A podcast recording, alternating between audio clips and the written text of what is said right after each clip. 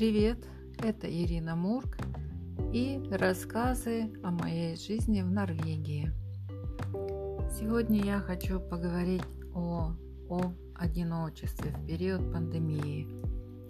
В новом году министр здраво- здравоохранения Норвегии попросил всех подождать, чтобы возобновить общественную жизнь, социальную, после Нового года. Социальный новогодний перерыв назвал он вот этот вот период. Всем следует избегать посещений в течение следующих 14 дней.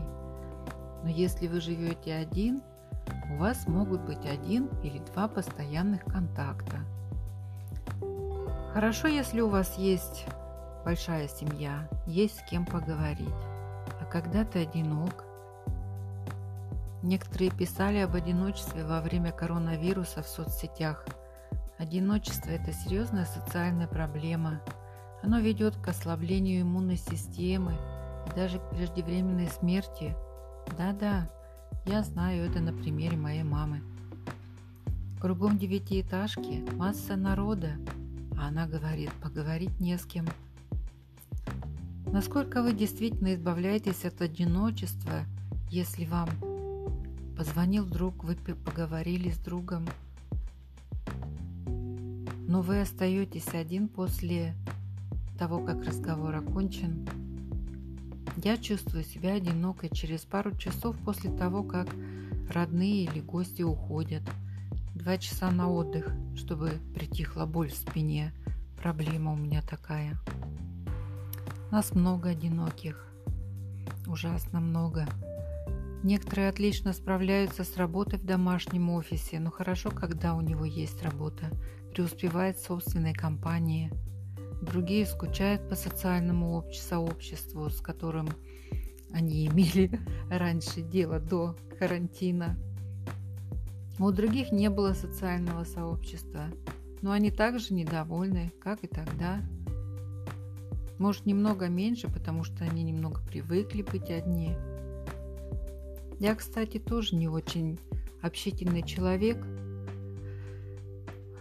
поэтому я люблю сидеть около компьютера, да, и с телефоном, и около телевизора, и дом у меня большой, но все-таки.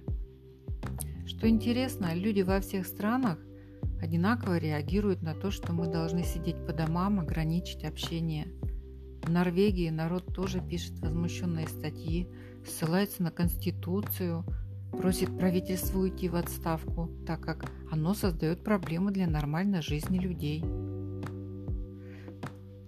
Одиночество – это такая большая проблема общества, особенно, мне кажется, для пожилых людей. Молодые одинокие люди, вероятно, в значительной степени ведут устоявшуюся жизнь – уткнувшись в телефон. Многие из них уже были социально изолированы до, панди... Э, до пандемии. Но вот эта вот изоляция отняла остальную часть организованной социальной жизни, которая в основном была связана с работой. Кто-то ходит, посещает работу, какое-то отвлечение. Но когда ты целый день дома, я представляю, и особенно это тяжело для пожилых людей и одиноких. Если мы не контролируем нашу собственную жизнь, которая содержит больше контактов с людьми вне социальных сетей, что вот сейчас происходит, мы все в социальных сетях, в виртуале, то одиночество будет усиливаться даже без пандемии.